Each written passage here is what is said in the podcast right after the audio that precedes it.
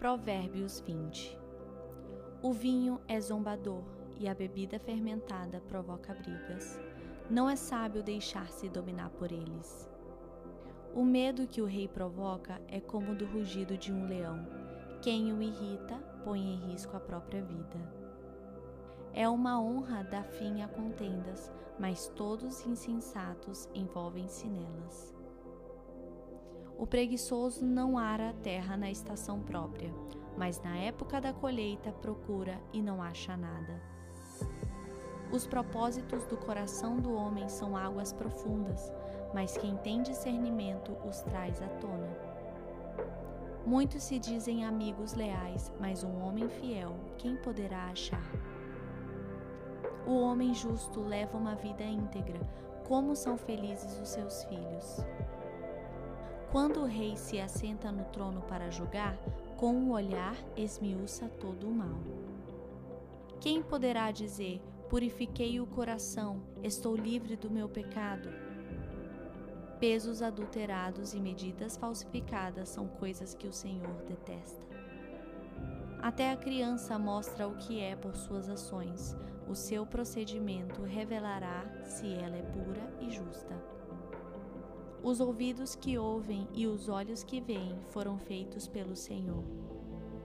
Não ame o sono, ou você acabará ficando pobre. Fique desperto e terá alimento de sobra.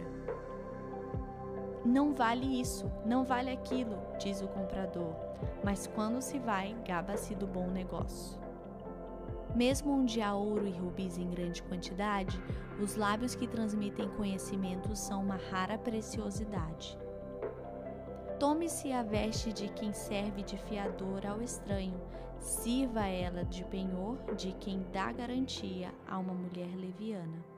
Saborosa é a comida que se obtém com mentiras, mas depois dá areia na boca. Os conselhos são importantes para quem quiser fazer planos, e quem sai à guerra precisa de orientação. Quem vive contando casos não guarda segredo, por isso evite quem fala demais. Se alguém amaldiçoar seu pai ou sua mãe, a luz da sua vida se extinguirá na mais profunda escuridão. A herança que se obtém com ganância no princípio, no final não será abençoada. Não diga, eu farei pagar pelo mal que me fez. Espere pelo Senhor e Ele dará a vitória a você. O Senhor detesta pesos adulterados e balanças falsificadas, não o agradam. Os passos do homem são dirigidos pelo Senhor. Como poderia alguém discernir o seu próprio caminho? É uma armadilha consagrar algo precipitadamente e só pensar nas consequências depois que se fez o voto.